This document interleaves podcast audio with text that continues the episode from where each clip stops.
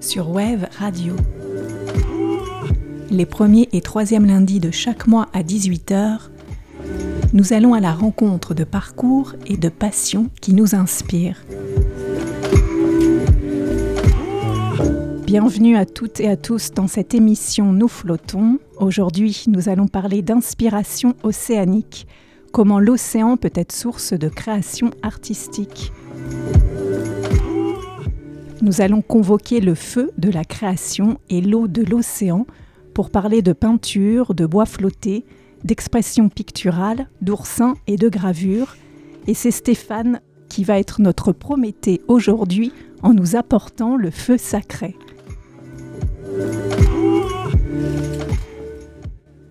Bonjour Stéphane. Bonjour à toi. C'est une belle introduction que je viens de faire en te comparant à Prométhée. Bah c'est bien, j'espère que je vais pas me brûler les ailes. On se les brûlera ensemble, pas de problème. Qu'est-ce que tu réponds à la terrible question Qu'est-ce que tu fais dans la vie? Je suis artiste, plasticien, tu l'as très bien dit. Puis j'enseigne aussi, donc je peux me considérer un peu comme un enseignant. J'enseigne euh, l'art et les pratiques artistiques à Biarritz. À quel moment de ton parcours tu as compris que l'art pourrait pas être une impasse pour toi? Parce que quelquefois on peut se dire être artiste, c'est un choix. Moi, je suis pas toujours sûre. Je pense qu'être artiste, c'est quelquefois une nécessité, voire une question de survie. Et euh, je sais pas, toi, à quel moment tu as eu un déclic en toi où tu as compris que voilà, l'art serait ta vie, la peinture euh, et les arts plastiques en général? Eh Bien, pour moi, la question, elle ne s'est jamais vraiment posée car j'ai quand même euh, une famille qui m'a quand même beaucoup poussé à, dans ma créativité. Mon papa était photographe, ma maman décoratrice d'intérieur, mon grand-père était architecte, il était collectionneur d'art.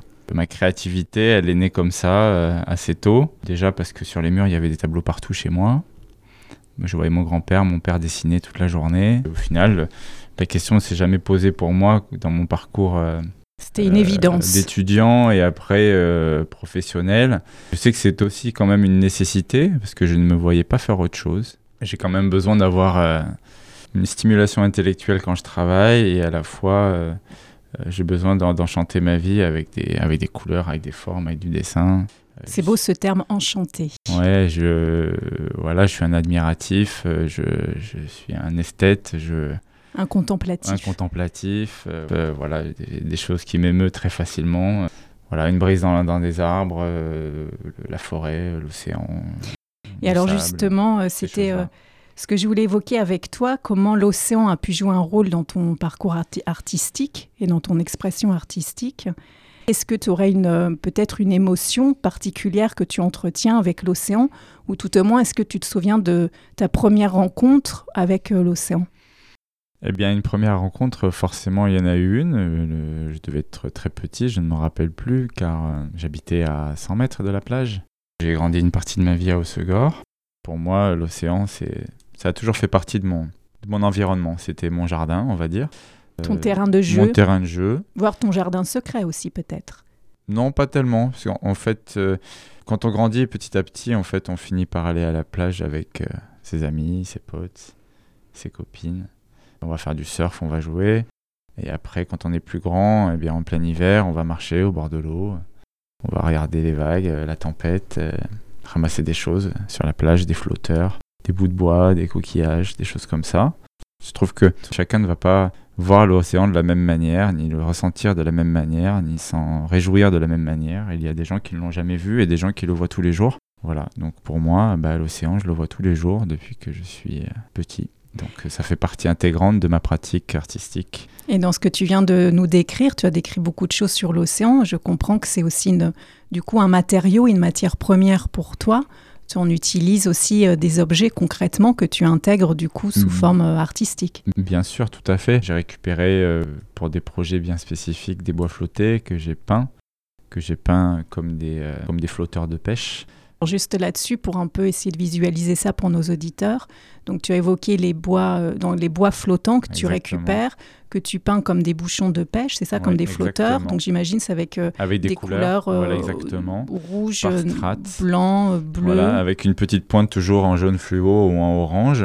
Donc j'essaie de symboliser à travers le, le, le flotteur de pêche qui est là, qui a, qui a un but particulier, alors que le morceau de bois qui est tombé, qui a été charrié par, la, par les rivières et qui se retrouve euh, à la mer et ensuite abandonné sur le, sur le rivage, lui n'a aucun but. Et euh, l'idée, c'était de faire euh, jouer euh, un code de couleurs avec les formes que la nature nous impose, et en même temps d'installer tout cet enchevêtrement de, de morceaux de bois qu'on peut retrouver régulièrement sur les plages, de leur rendre un petit peu... une autre vie. Une autre vie, des belles couleurs. Et d'avoir un autre regard aussi sur, Exactement. Après, euh, c'est pareil, quand je me mettais à peindre, que ce soit de la gouache, de l'acrylique ou de l'aquarelle, plutôt d'utiliser du robinet, bah, j'allais à la plage avec mes bouteilles vides et puis j'allais remplir des bouteilles d'eau de mer. Et donc, d'eau salée. je peignais à l'eau salée. Je crois aussi que tu avais fait tout un travail à un moment avec des cairns. Si tu peux nous en parler, parce que je trouve que c'est quelque chose de très poétique. Alors essayé euh, tout simplement de transposer une pratique qui se fait souvent en randonnée dans la montagne, c'est-à-dire qu'on ramasse une petite roche et qu'on empile sur un autre tas de petits cailloux comme ça, et ça s'appelle un cairn. Et j'avais l'idée de faire des cairns qui seraient déposés au bord de l'eau. euh, j'ai fait ça à Nantes, au bord de la Loire, j'ai fait ça au Croisic et à Guérande. Donc l'idée c'était de se servir de la marée et d'essayer de faire quelque chose avec des cairns pour montrer un peu le temps qui passe. J'avais essayé de, avec, euh, avec du caramel en fait, je faisais cuire d'énormes quantités de caramel que j'appliquais en plaques comme si c'était des énormes langues de caramel durci. Et j'enchevêtrais ces plaques de caramel, euh, je les superposais avec les roches que je récupérais sur la plage. Et je laissais en fait la, marée recouvrir ces cairns à marée haute pour voir hein, qu'au final, une fois que la marée s'était euh, retirée, euh, le cairn s'était effondré car le caramel avait complètement fondu dans l'eau. C'est assez drôle de savoir que le caramel est quelque chose de liquide quand on le cuit. Et quand il devient froid, il devient solide. Quand il est plongé dans l'eau, il reprend son apparence liquide et il finit par se désintégrer. Donc j'aime bien aussi cette idée-là aussi que l'océan est là aussi pour mâcher les choses, les transformer inexorablement. J'essaie de trouver un peu une forme symbolique pour représenter le temps qui passe à travers euh, les flux et reflux de, de la marée et de l'océan.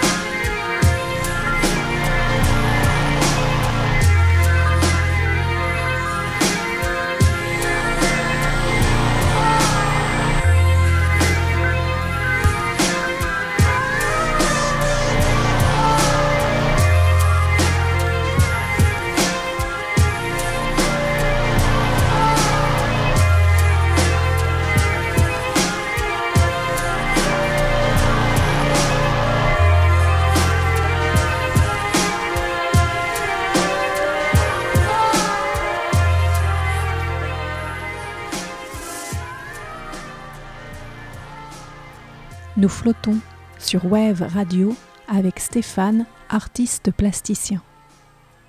Stéphane, donc nous parlons de ton travail artistique avec l'océan qui est euh, source d'inspiration et de matière première pour toi. Nous avons évoqué euh, pas mal de choses, le travail avec l'eau salée, avec les cairns, avec les bois flottés. Je crois aussi qu'il y a dans ton travail aussi une, certaine écoute au rythme des vagues, à la musique. Est-ce que tu peux nous en dire un mot? Parce que je trouve ça intéressant le lien entre la, musique et l'océan aussi. Eh bien, en fait, ça fait encore partie des choses de mon enfance où mon grand-père était un grand collectionneur de vinyles de jazz. Et en fait, j'avais développé un, système de, de films et d'enregistrements sonores de différents moments de l'année où l'océan rugissait ou alors pas du tout, avec des grands moments de grand calme ou de vent ou pas. Et euh, j'appelais ça en fait des jazz machines. C'était l'idée de se dire que les vagues en fait créaient leur propre rythme qui, bien que le flux soit tout le temps le même et qu'il soit régulier, la périodicité change et donc le rythme lui-même change et puis le son est étouffé ou alors il est clair le matin ou le soir en fonction du vent, en fonction de la brume. Et je pense que la musicalité du jazz amène ça aussi, c'est-à-dire qu'elle peut venir atténuer certaines choses ou avoir une ligne de basse en fond sonore euh, très très euh, très très simple ou alors euh, des, des choses qui vont monter crescendo ou avec un instrument dans un quartet qui va prendre le dessus sur les autres. Je trouve que le mouvement des vagues en général, et surtout quand il vient se, fracasser sur une surface euh, dure, que ce soit la roche ou un phare, ou le, voilà, le, son est différent. Euh,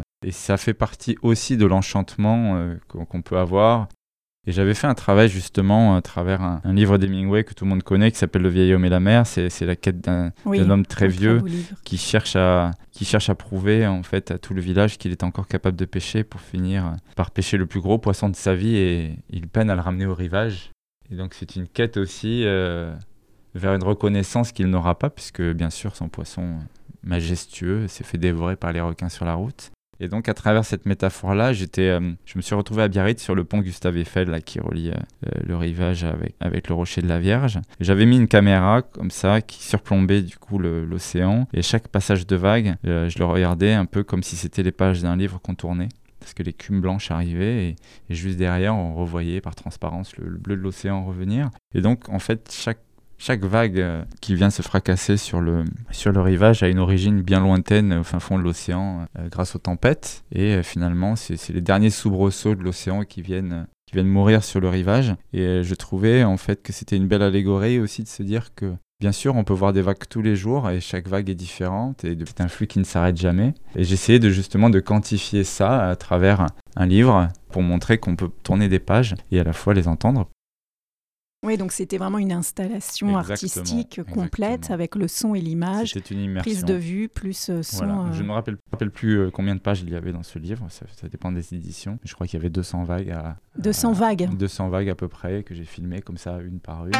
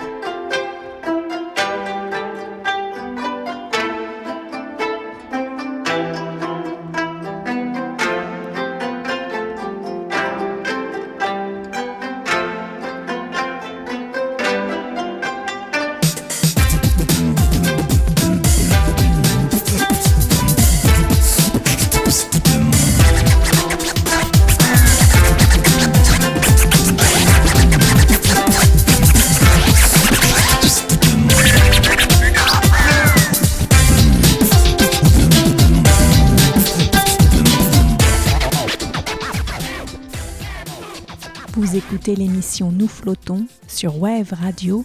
Nous sommes avec Stéphane, artiste plasticien.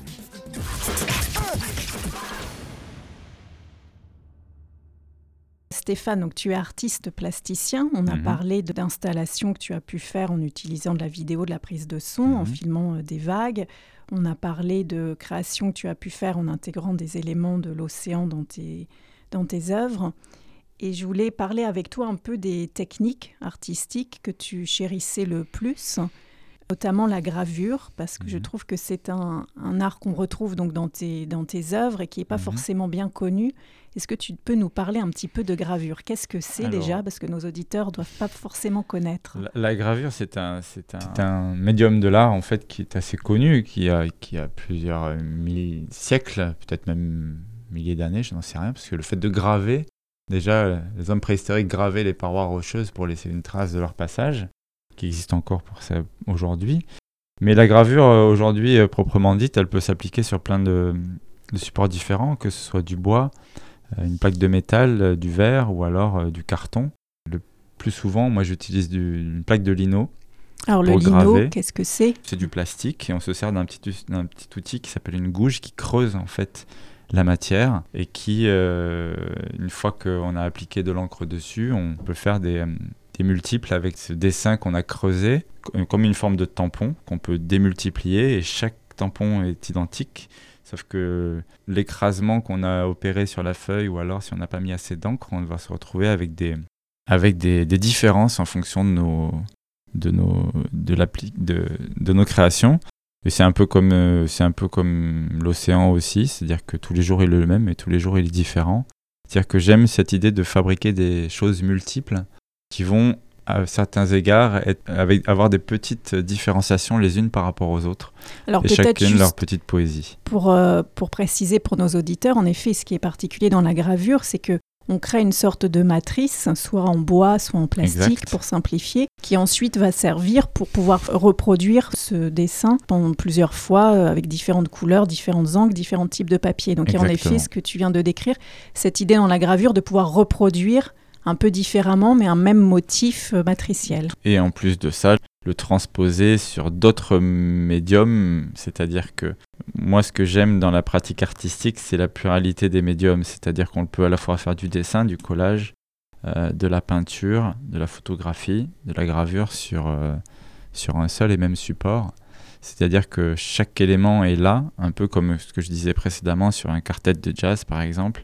Chaque, chaque, euh, chaque instrument a, sa propre, a son propre timbre. Et bien, je pense aussi que chaque pratique artistique en fait a son propre timbre et apporte quelque chose à l'autre. Et euh, c'est justement cette, cette communion de, de, f- de- Technique. de techniques en fait qui, pour moi en tout cas, dans ma pratique personnelle, euh, concourent tout ensemble en fait à une seule et même pratique qui est plurielle, qui est multiple et qui est en même temps unique parce qu'elle est au service d'une seule production. Donc en quelque sorte, c'est comme si tu étais une sorte de chef d'orchestre où tu mélanges et tu utilises différentes techniques et ça te permet de créer ta propre partition. Exactement. Alors, je suis prêt- peut-être pas un chef d'orchestre, mais je dirais plutôt qu'on est, en tant qu'artiste, un compositeur. C'est-à-dire que, et de toute façon, quand on compose euh, ou quand on crée une œuvre d'art, on, on travaille sur une composition, une composition de couleurs, une composition de lignes, une composition de matière. Et donc, oui, en effet, euh, je pense que tous ces, euh, tous ces différents médiums de l'art, en fait, euh, concourent à, une seule et même pratique. euh, enfin, pour ma part, en tout cas, c'est ça. Je ne me considère ni comme un peintre, ni comme un photographe, ni comme un sculpteur, ni comme un installateur, ni comme un vidéaste. Je me sers en fait de tous ces éléments, en fait, qui, à un moment donné, je trouve que un va être plus judicieux à utiliser qu'un autre. Par exemple, je peux très bien filmer l'océan, le photographier, le dessiner, le graver, le transférer ou le sculpter. Euh, mais en même temps, chaque fois que je vais faire quelque chose comme ça, je vais dire quelque chose de différent puisque le matériau est différent, le médium est différent et le résultat sera forcément différent. Il pourra être visuel, sonore. Et quand tu dis je vais dire quelque chose de différent, ça veut dire que tu as un message à dire, il y a quelque chose à hum, transmettre? Non, j'ai pas vraiment de message à dire. En fait, j'essaie de, de montrer une, une harmonie, une harmonie de teinte, une harmonie de coloris, une architecture en fait de l'image, euh, un peu comme une ossature quand on construit une maison. euh, d'essayer d'avoir quelque chose qui se tienne dans l'espace et en même temps euh, d'essayer de montrer qu'en fait il y a ce qu'on appelle un arrière-monde derrière ce monde et cet arrière-monde c'est notre, c'est notre esprit, c'est notre créativité et pour moi c'est quelque chose d'extrêmement important parce que sans créativité malheureusement on devient quelqu'un de très gris je pense mentalement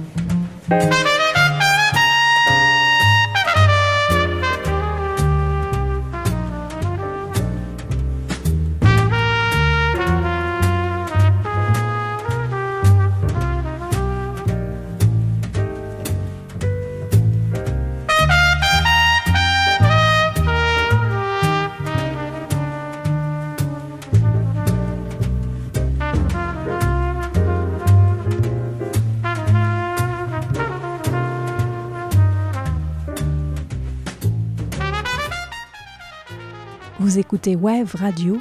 Nous sommes avec Stéphane, artiste plasticien. Stéphane, tu es aussi professeur, donc tu dois aussi être amené à essayer de réenchanter ou peut-être de donner une étincelle créative à tes élèves, qu'ils soient amateurs ou professionnels, qu'ils soient enfants ou adultes.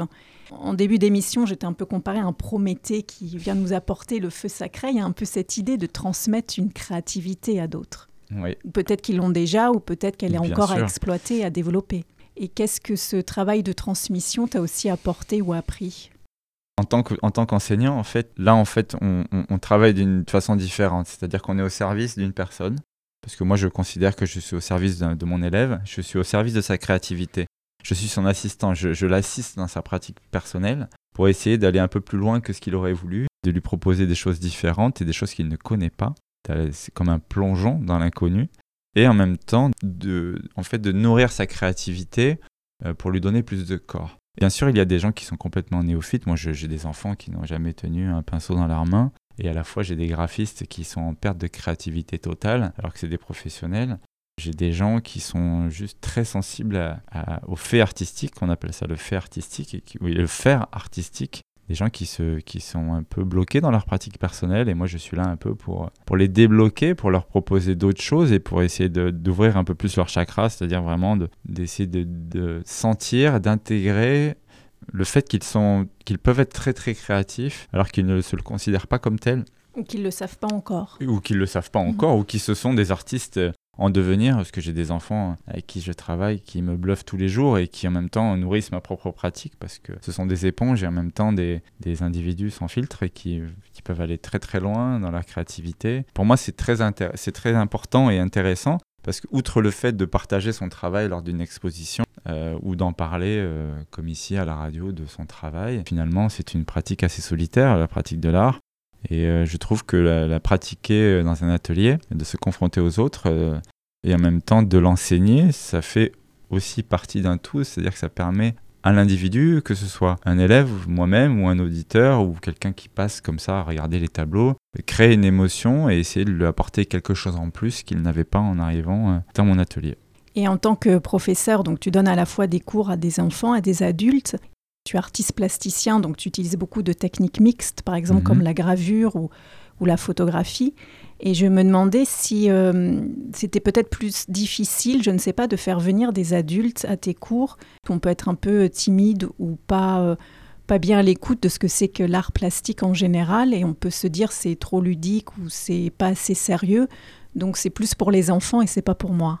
Moi, je suis quand même plus proche des arts graphiques que des arts plastiques. Je ne vais pas euh, prendre euh, des étudiants pour leur dire voilà, aujourd'hui, on va peindre euh, bah, tiens, une peinture marine, par exemple, avec la peinture à l'huile. Aujourd'hui, on va faire une initiation à l'aquarelle. Des ateliers comme ça, il y en a des milliers et j'ai vraiment pas envie d'apporter quelque chose que beaucoup de gens font déjà. Par exemple, j'ai un atelier qui s'appelle le cyanotype. Donc, le cyanotype, pour ceux qui ne le savent pas, c'est une, une technique photographique du 19e siècle en fait, en mélangeant deux oxydes euh, dans de l'eau, en fait, on crée une émulsion verte qui est photosensible, euh, qu'on applique au pinceau sur une feuille. Et en fait, en, créant des négatifs euh, ou en mettant des objets sur cette feuille de papier et qu'on la pose au soleil pendant une dizaine de minutes, en fait, on va créer une œuvre photographique. Quand on va la plonger dans l'eau, bah, en fait, cette photographie va apparaître en bleu.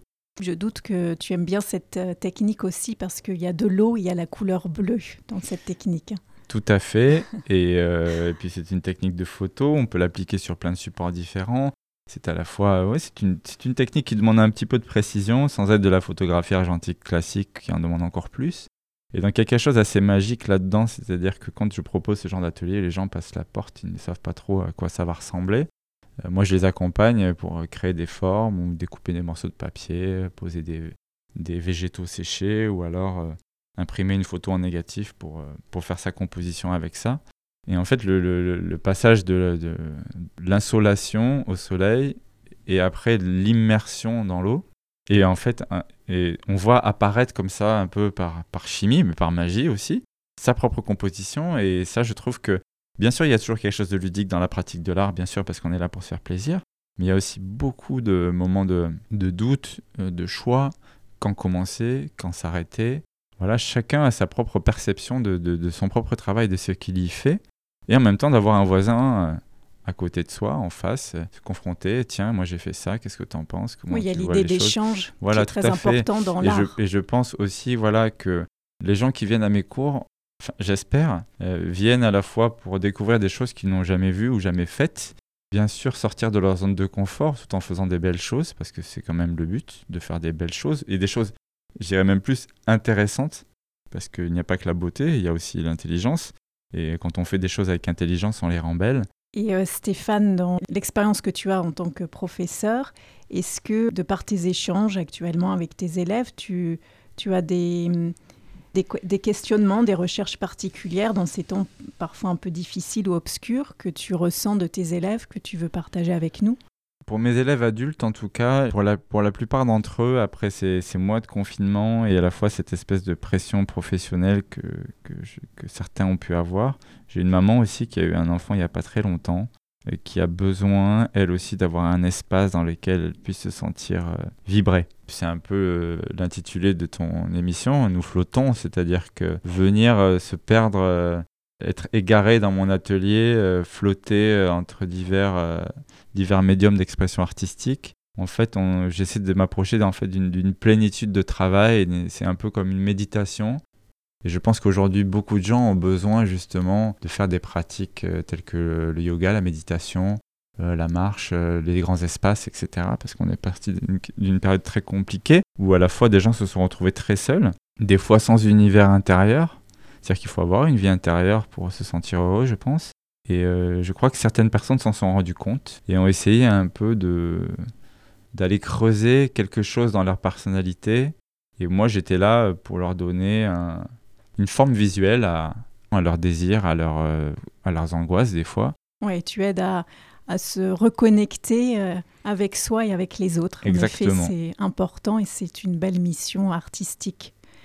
Merci beaucoup, Stéphane. Avec plaisir. Et si justement nos auditeurs veulent te rencontrer et te retrouver, comment font-ils? Eh bien, ils peuvent aller sur mon Instagram, scj.projects.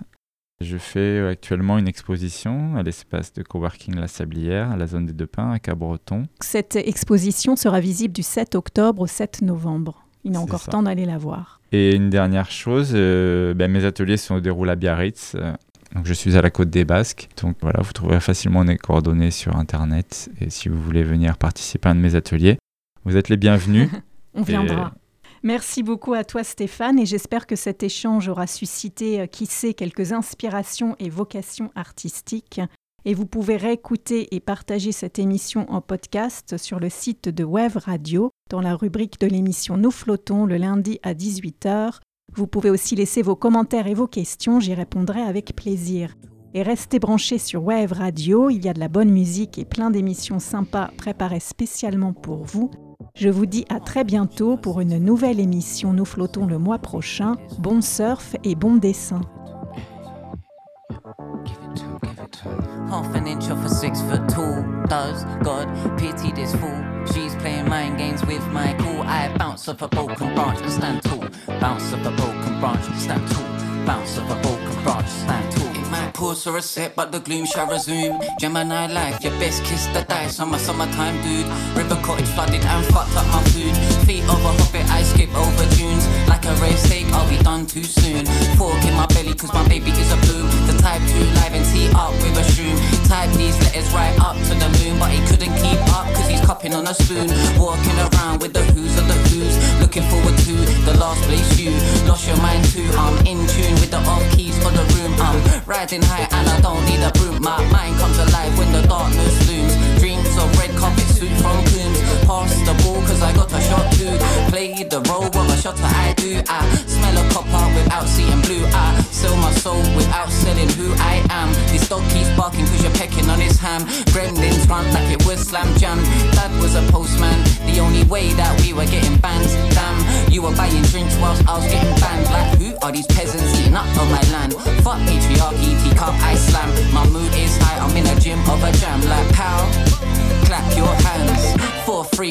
4-3 come a grand. I see 43, know it's going to plan. On the moon I land, cause this world I can't stand. Like God, give me a helping hand. Life's disappearing like hourglass sand. Oh damn, oh damn, it's just a quick insight in the life of Piney on a metronome beating. I'm saying, oh, oh, oh, oh man, half inch off a six feet tall. Does God pity this fool? She's playing mind games with my cool. I bounce off a broken branch and stand tall. Bounce off a broken